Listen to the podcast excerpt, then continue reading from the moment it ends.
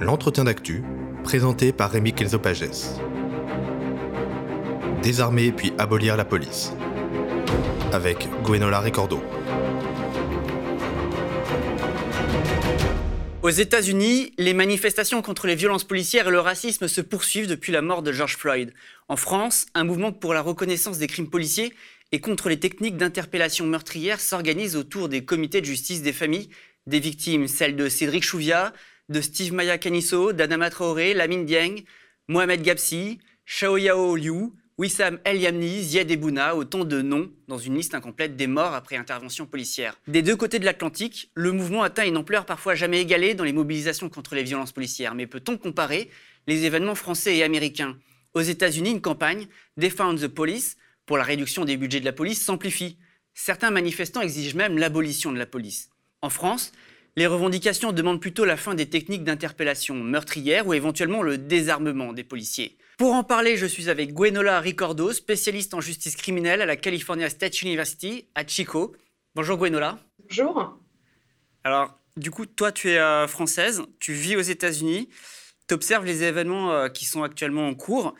Euh, aujourd'hui, l'une des revendications phares, majeures, c'est Defend the Police. Euh, c'est-à-dire couper euh, les fonds euh, de la police. Est-ce que tu peux nous expliquer exactement de quoi il s'agit? Alors, c'est une revendication qui, en effet, a beaucoup retenu l'attention des, médias ces dernières semaines, qui peut sembler assez neuve hein, dans, le, dans le champ politique. pourtant, elle s'inscrit dans un, dans un mouvement abolitionniste déjà ancien, abolitionniste du système pénal, et puis plus précisément de l'abolition de la police. Ce, type de revendication qui porte spécifiquement sur la définanciarisation, le fait de couper les, euh, financements euh, à la police, euh, ça s'est surtout développé à partir de 2014, donc dans le sillage de Black Lives Matter, et donc a pour objet de cesser de financer la police. Alors, en fait, ce mot d'ordre, cette revendication, ça peut s'entendre à deux niveaux. Ça peut s'entendre d'abord un niveau relativement minimaliste, voire euh, réformiste, euh, qui consiste à vouloir changer la tendance lourde, une tendance qui existe depuis les années 70-80, euh, d'un moindre financement de la sphère du social, hein, de, l'État social au sens large, hein, la protection sociale, l'éducation, le secteur de la santé, et puis à l'inverse, hein, une explosion des budgets qui sont liés à la sécurité, au système pénal, aux prisons, et puis à la police. Et donc, euh, une partie des, euh, mouvements qui euh, s'appuient sur cette revendication de défendre veulent inverser cette tendance et donc changer hein, les, les, équilibres budgétaires. Mais ça peut aussi s'entendre de façon beaucoup plus radicale dans un objectif d'abolition de la police. Et donc, cette idée de cesser de, de, de, financer la police est vue comme une étape, une étape vers l'abolition. Et donc, euh, c'est une revendication euh, qui, dans les mouvements euh, abolitionnistes, abolitionnistes du système pénal, ont d'autres équivalents comme l'arrêt de construction de nouvelles prisons, le fait de cesser tous les liens économiques avec le secteur carcéral, hein, par exemple les sociétés type Bouygues ou Sodexo qui, ont de, qui sont partie prenante à la fois de la construction de prisons, mais aussi de la, gestion de, de, de prisons. Mais donc, du coup, ça signifie qu'il y a une partie du mouvement américain qui considère que réformer la police ne suffit pas. Est-ce que ce n'est pas juste un problème aussi euh, de formation ou de recrutement? Est-ce que, parce qu'on entend beaucoup en France dire que le problème, c'est aussi un manque de diversité dans les effectifs de police? Alors, euh, euh, effectivement, aux États-Unis, actuellement, il y a des discussions à la fois tactiques, des, des, courants extrêmement divers qui s'expriment. Euh, ce qui fait euh, aussi la richesse de ce qui est en train de se, passer euh, actuellement. Mais pour revenir à ta question sur, sur la réforme et, et la raison de l'émergence, en tout cas d'une revendication beaucoup plus forte en termes abolitionnistes aujourd'hui, ça arrive à un moment donné où le constat que les réformes ne fonctionnent pas est de plus en plus partagé. Alors, euh, ce que tu évoquais, hein, euh, d'avoir un recrutement plus euh, divers des forces de, police, d'avoir un une meilleure formation, notamment alors aux États-Unis, ce qui existe beaucoup, c'est la formation au biais implicite raciste, hein, c'est l'expression qui est utilisée, les formations aux techniques de désescalade, c'est-à-dire aux techniques alternatives à l'usage de la force, hein, mais aussi des réformes de, type le, de port de caméras embarquées par les policiers. Toutes ces, réformes-là, en fait, n'ont pas contribué à faire baisser le taux de, crimes policiers. Et donc, euh, le, et, le meilleur euh, exemple est celui de la police de Minneapolis, qui était euh, citée comme une police exemplaire de ce point de vue-là, hein, qui avait mis en place toutes ces, réformes. Et c'est bien à Minneapolis qu'il y a eu ce, crime policier dont George Floyd a été victime. Et donc, il y a un constat qui est de plus en plus largement partagé, que ces propositions réformistes ne fonctionnent pas. Et puis, dans le même temps, il y a aussi une réflexion plus large, plus radicale, qui est euh, euh, euh, menée par un certain nombre d'organisations, de militants, de militantes, qui, une réflexion qui n'est pas nouvelle, qui s'inscrit depuis longtemps dans, dans, les courants et les mouvements abolitionnistes, qui disent que on ne peut pas imaginer une société capitaliste, une société raciste, sans une police qui soit elle-même raciste, qui cible euh, les populations les plus euh, pauvres, les quartiers populaires, les, minorités ethniques issues de l'immigration, etc. Et que donc, si on veut s'attaquer à ce qui euh, fait structure dans notre société, on doit s'attaquer à une de ses institutions, à son bras armé qui est la police.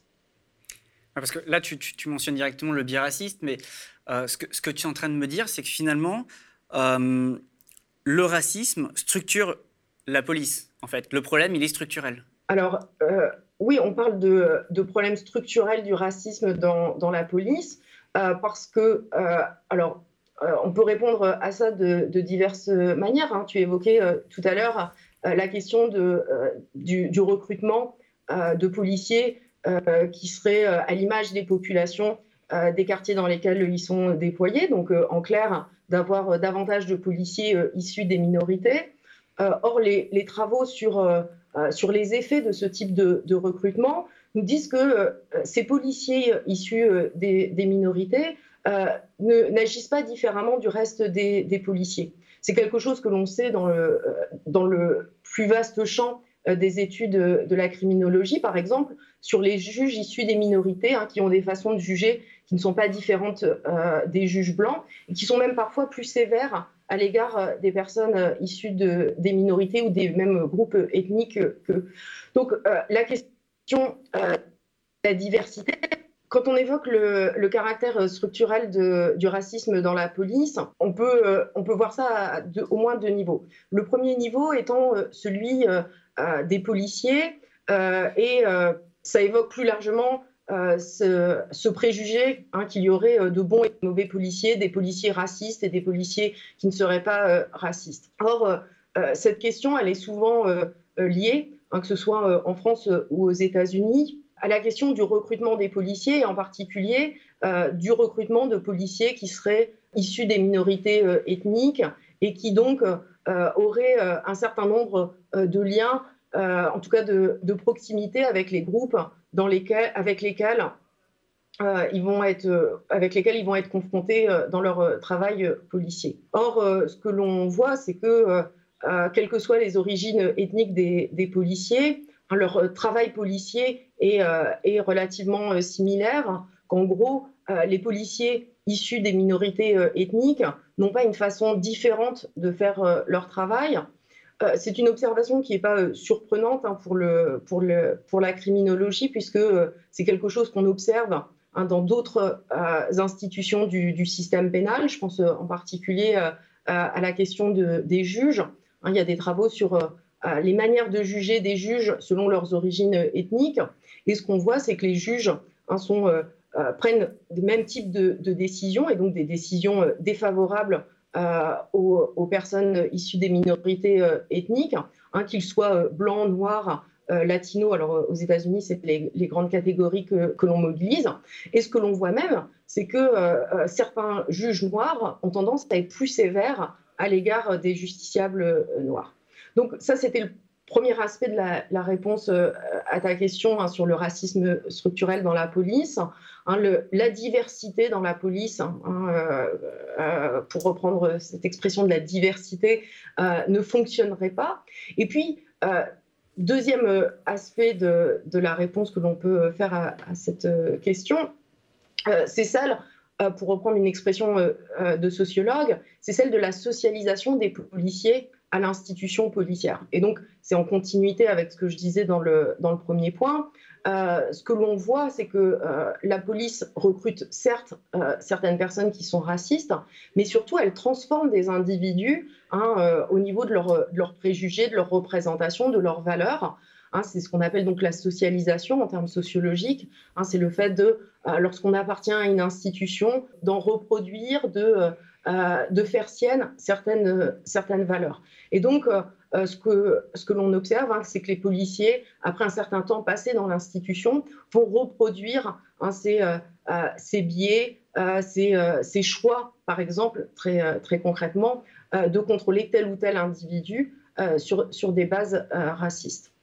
C'est-à-dire, en fait, pour bien comprendre, finalement, le problème, c'est que le policier fait partie d'un groupe et euh, il ne s'agit pas donc de savoir s'il y a de bons ou de mauvais policiers, si le policier est gentil ou non, euh, mais qui fait partie d'une institution, et c'est l'institution, c'est elle qui, pose problème finalement. Exactement, et c'est euh, l'un des, des points de, de, désaccord, en tout cas une des contradictions qui, qui existent aujourd'hui au sein des, des mouvements aux, aux États-Unis, c'est qu'il y a une partie de ceux-ci Hein, qui continue à, penser qu'on peut réformer la police en recrutant de, meilleurs policiers, en en faisant de meilleures personnes, hein, en évitant qu'ils deviennent racistes.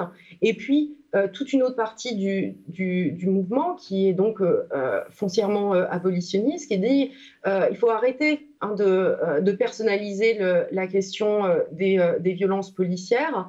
il faut s'attaquer à l'institution en tant que telle. L'institution prison, euh, fait partie du, système pénal. On sait que le système pénal, hein, il n'est pas destiné à n'importe qui, il est destiné euh, aux populations pauvres, aux minorités euh, ethniques, et que donc la police, qui est en début de chaîne de ce,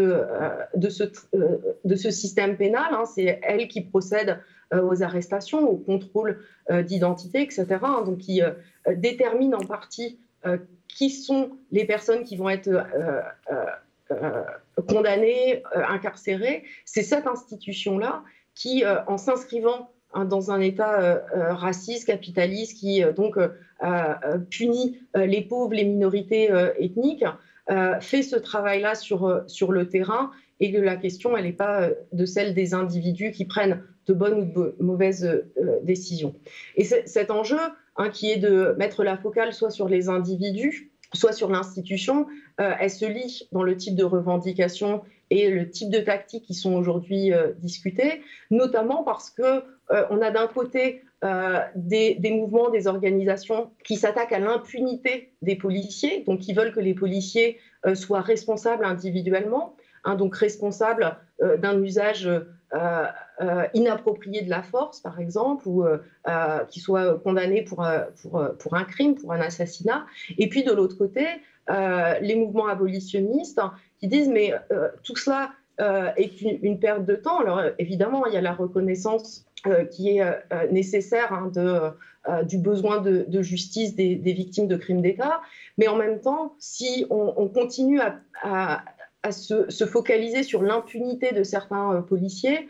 Euh, on ne remet pas en cause euh, l'institution policière et on continue à perpétuer cette idée hein, qu'on pourrait attendre de l'État, de cet État qui est foncièrement raciste, dont l'objet est de punir les pauvres, on pourrait en attendre une certaine justice, justice qui, pour les abolitionnistes, ne peut pas avoir lieu au sein du système pénal en, France, on a en ce moment aussi un mouvement avec euh, le comité Adama et plusieurs comités euh, des familles victimes euh, des violences policières. ce qui distingue le mouvement américain de celui qui se déroule actuellement en France, est-ce que finalement c'est l'absence en France de ce caractère abolitionniste dans ces comités? Du moins pas comme aux États-Unis où il a peut-être une ampleur plus importante. Est-ce que finalement c'est si différent entre les États-Unis et la France ou est-ce que euh, les problématiques euh, se recoupent?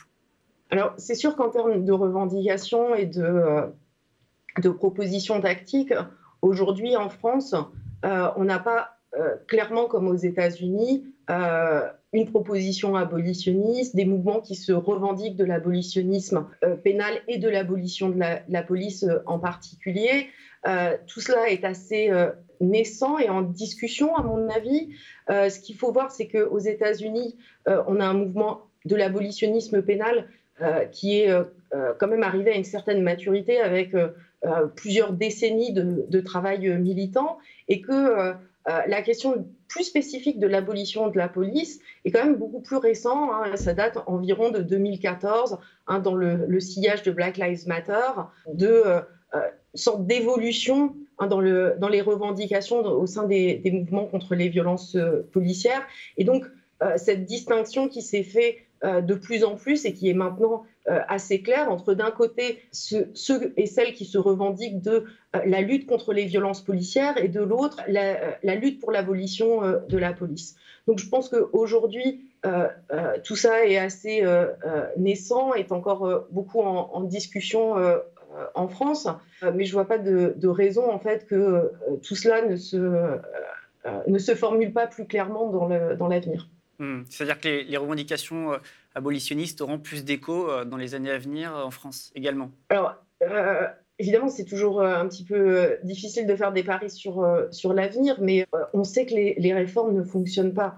Et c'est c'est cela qui a convaincu, je pense, le plus de personnes à l'abolitionnisme pénal aux, États-Unis. C'est-à-dire que face à l'incarcération de, masse euh, et, ces réformes toujours promises pour euh, améliorer la prison, etc., euh, ça a été le, meilleur moyen de convaincre les gens à, l'abolitionnisme pénal. Et donc je pense que le fait que en France aujourd'hui, hein, il y ait un, approfondissement des, mouvements contre les violences policières, je ne vois pas de raison pour, pour lesquelles il n'y aurait pas une émergence hein, de ce, questionnement sur l'abolition de la police. On peut comparer les polices françaises et américaines? Alors, c'est vrai que souvent, en tout cas en, France, hein, on, renvoie souvent à les propositions abolitionnistes et euh, les échos qu'on a des mouvements euh, euh, contre les violences policières aux États-Unis, à l'idée qu'il y aurait, qu'il serait impossible de comparer la police états-unienne et la police française. Alors, évidemment, il y a énormément de, différences, à commencer par le niveau des, crimes policiers. Alors, Là, les statistiques sont un petit peu euh, euh, difficiles à, comparer parce que euh, les manières de, compter ne sont, pas les mêmes. Mais ce qu'on peut quand même dire, c'est que aux États-Unis, pour 10 millions d'habitants, chaque année, la police tue une trentaine de personnes. Hein, ce qui est sans commune mesure avec les autres pays occidentaux. En Europe, on est plutôt à 0,5 ou une ou deux personnes tuées par an pour 10 millions d'habitants. Donc il y a beaucoup plus de personnes qui sont tuées par la police. Là, je parlais des, personnes qui sont tuées par la police par arme à feu. Donc, c'est euh, une partie des, violences policières, parce qu'il faut aussi inclure les personnes qui meurent euh, en garde à vue, et puis beaucoup d'autres formes de, violences policières, hein, des formes de harcèlement euh, au quotidien pour de nombreuses personnes issues des, quartiers populaires. Donc, premier aspect de la réponse, c'est de dire bah, non, il y a des différences de, nature hein, en termes de, de, violence policière et la police états-unienne est beaucoup plus violente que la police euh, française et que en général les polices en Europe. Par contre, lorsqu'on regarde la nature du travail policier et qui est la cible de ce travail policier, là on est, on est dans des, fortes similitudes. Hein, euh, on en revient euh, à ce qu'on évoquait précédemment sur le système pénal, qui est la cible du travail policier, de la même manière que qui est la cible du système pénal. Ce sont pour l'essentiel des hommes jeunes, issus des milieux populaires, issus des minorités euh, ethniques, de l'immigration, de l'histoire coloniale. Mais, quand même, cette question de l'abolition, elle, elle interroge, parce que comment peut-elle vraiment régler le problème? On peut se demander, ne risque-t-il pas d'y avoir une hausse de la criminalité s'il euh, y a une baisse des effectifs? Comment on peut se passer euh, réellement de la police? Les, analyses euh, abolitionnistes partent d'abord d'un questionnement de cette catégorie de criminalité. Hein. la catégorie criminalité renvoie à ce que définit le droit pénal comme étant un crime. les crimes ne portant pas forcément atteinte à la vie sociale. Hein. des exemples simples, l'usage de produits stupéfiants, le travail du sexe, sont des, faits qui sont criminalisés dans, beaucoup de, pays et qui sont donc appelés crimes, mais qui pourtant ne portent pas atteinte à la, vie sociale. Donc les, abolitionnistes ne disent pas on va se défendre euh, euh, nous-mêmes, ou chacun va se défendre, ou on va mettre en place euh, des milices privées ou des, des volontaires qui maintiendront l'ordre. le projet est plutôt de, remettre en cause cette catégorie de criminalité pour parler de la sécurité à l'échelle des communautés et des individus. Qu'est-ce que ça veut dire hein? ça ne veut, Alors, il ne s'agit pas un de nier que des euh, des faits graves euh, sont parfois euh, commis, hein, des torts, des préjudices, c'est souvent ce vocabulaire qui est utilisé. Les propositions abolitionnistes ne disent pas hein, qu'il faut que chacun assure sa sécurité ou s'en remettre à des groupes privés ou à des groupes de volontaires qui seraient chargés du maintien de l'ordre. Il s'agit plutôt de réfléchir collectivement à ce que, veut dire la sécurité. Ce que veut dire la sécurité, ce qui d'ailleurs peut être différent euh, d'un individu à un autre, alors que euh, ce qui est euh, pensé aujourd'hui avec le maintien de l'ordre et avec la police, c'est une vision de l'État, c'est pas une vision hein, qui est au niveau des individus et de leurs réels besoins de, sécurité. Donc l'idée, c'est pas de, nier les besoins de, sécurité. Hein, c'est souvent ce qui est reproché à ceux et celles qui connaissent mal l'abolitionnisme, hein, l'abolitionnisme, qui imaginent une sorte d'apocalypse où ce serait le, chacun pour soi. Les abolitionnistes disent au contraire, il faut construire des communautés fortes, des communautés euh, qui euh, construisent les moyens de se passer de la police. Et donc c'est aussi pour cela que euh, l'abolitionnisme et les propositions abolitionnistes sont des propositions à long terme hein, de construction d'une société qui n'aurait plus besoin de la police et du système pénal. Alors, Qu'est-ce que ça veut dire construire des, communautés qui sont euh, plus fortes? C'est évidemment la question de, l'éducation, mais c'est aussi euh, la question du, lien social, un des façons euh, de, s'entraider, d'être attentifs les uns aux autres et de prendre en charge collectivement la sécurité. Ce qu'il faut bien voir, c'est que la société capitaliste est, basée sur des, des formes de division du travail et d'expertise. Hein, c'est-à-dire que euh, euh, lorsque aujourd'hui euh, vous, vous, êtes témoin de, faits graves, ou en tout cas de faits pour lesquels vous pouvez vous soucier de la sécurité, du bien-être d'une personne, il est beaucoup plus facile hein, d'appeler la police, d'appeler un numéro vert de, de, prise en charge des violences contre les enfants, etc. Hein, ça vous prend assez peu de, temps. Les abolitionnistes disent il faut, il faut arrêter cette délégation, il faut arrêter cette expertise euh, qui est euh, le propre de certains individus hein, qui euh, savent comment prendre en charge les victimes, qui savent comment agir dans des, situations de violence. Il faut au contraire que ce savoir soit un savoir collectif et que donc individuellement on s'engage dans des formes qui permettent de ne pas avoir à déléguer par moment nos problèmes et en particulier les problèmes de sécurité. Alors, le mouvement aux États-Unis prend des formes différentes, notamment euh, à Seattle où tu t'es rendu. Il y a ce qu'on appelle la chasse, la zone autonome de Capitol Hill, au centre-ville de Seattle. Euh, alors, c'est un lieu autour euh, du commissariat où les policiers sont partis et tout le quartier, en fait, a été investi par les militants qui, aujourd'hui, en ont fait une zone totalement autogérée. Alors, comment ça s'inscrit dans ce mouvement? Alors, la chasse est née le, 8 juin, après des semaines de, mobilisation, de manifestation à Seattle qui donc avait euh, euh, comme euh, lieu de, fixation ce commissariat qui a finalement été abandonné par les, policiers. Et donc, suite à ça, il y a environ six blocs, donc six pâtés de maison, qui se sont transformés en une immense zone à la fois de, lutte collective, des, lieux de vie, hein, puisque plusieurs centaines de personnes campaient à cet endroit, et donc, c'était euh, à la fois un mélange entre euh, euh, ce qu'on pourrait voir comme un lieu alternatif de culture, de, lieu de, prise de parole, lieu de, gratuité, de, nourriture gratuite, de, possibilité d'accéder à un certain nombre de, produits de première nécessité, et puis un lieu d'organisation stratégique avec des grandes assemblées générales très, régulières et puis un certain nombre de, euh, mobilisations, de manifestations organisées euh, euh, dans ce lieu. Et, ça, du coup, ce commissariat, il est devenu en fait un sanctuaire, c'est ça, en hommage aux personnes noires et natives américaines victimes de la violence policière. Et la zone exclut totalement, le quartier exclut totalement la présence policière. Oui, alors il y a ce, commissariat qui est assez emblématique de, cette occupation, puisque effectivement, il est, euh, il est vide. Et donc, il a été recouvert euh, par euh, énormément de, photos, de banderoles, de posters. Il y a des bougies, les gens se recueillent. Et donc, beaucoup d'émotions et de, souvenirs de toutes les personnes qui ont été tuées par la police. Effectivement, beaucoup d'Africains américains, aussi des personnes amérindiennes. Donc, c'est assez, assez émouvant parce que euh, c'est assez rare dans, l'histoire des mobilisations euh, d'avoir euh, une, une telle victoire.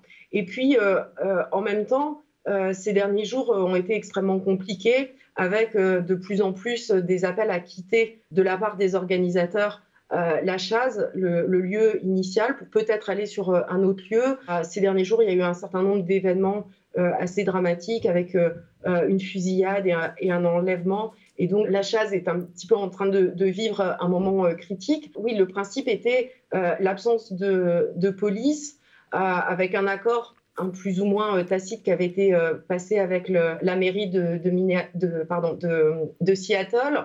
L'absence de, police ne veut pas dire qu'il y avait une absence de, sécurité, même si les exemples dramatiques de ces derniers jours ne se pas vraiment en faveur du mouvement. Mais en tout cas, euh, moi, quand j'y étais, il y avait énormément de gens qui étaient euh, présents pour euh, s'assurer du bien-être des, personnes, beaucoup de volontaires, de personnes formées aux techniques de désescalade, c'est-à-dire d'intervention dans des situations de, violence. Un certain nombre de, de, fonctionnements étaient, établis.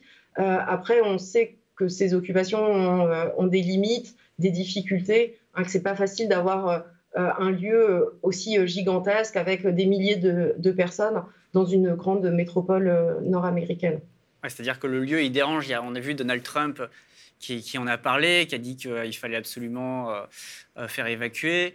il y a des menaces. Là, ça risque d'être imminent quoi, à la fin. Oui, alors les, menaces de, Donald Trump ne tombent pas par hasard. Hein.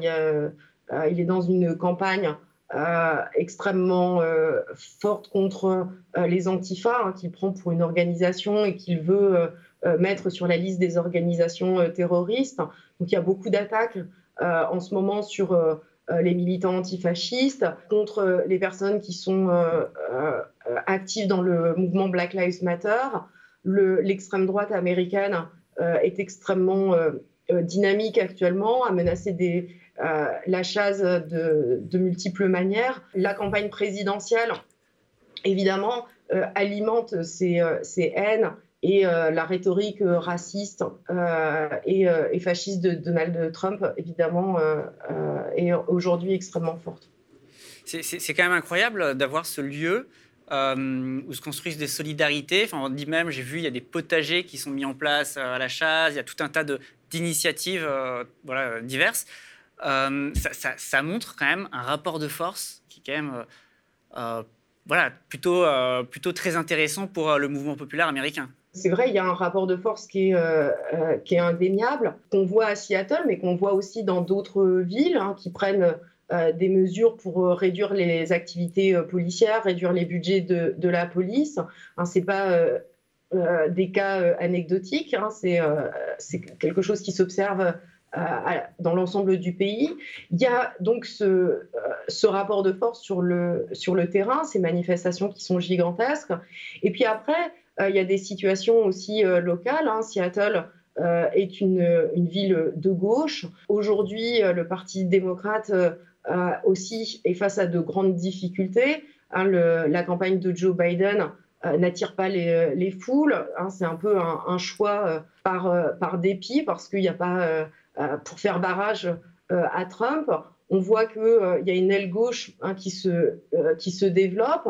On, a vu même dans les rangs de démocrates le slogan Abolish ICE. Donc, euh, ICE, c'est euh, l'équivalent de, la PAF aux, États-Unis, donc la police euh, de l'air et des frontières, et donc qui est chargée de, la répression des, sans-papiers.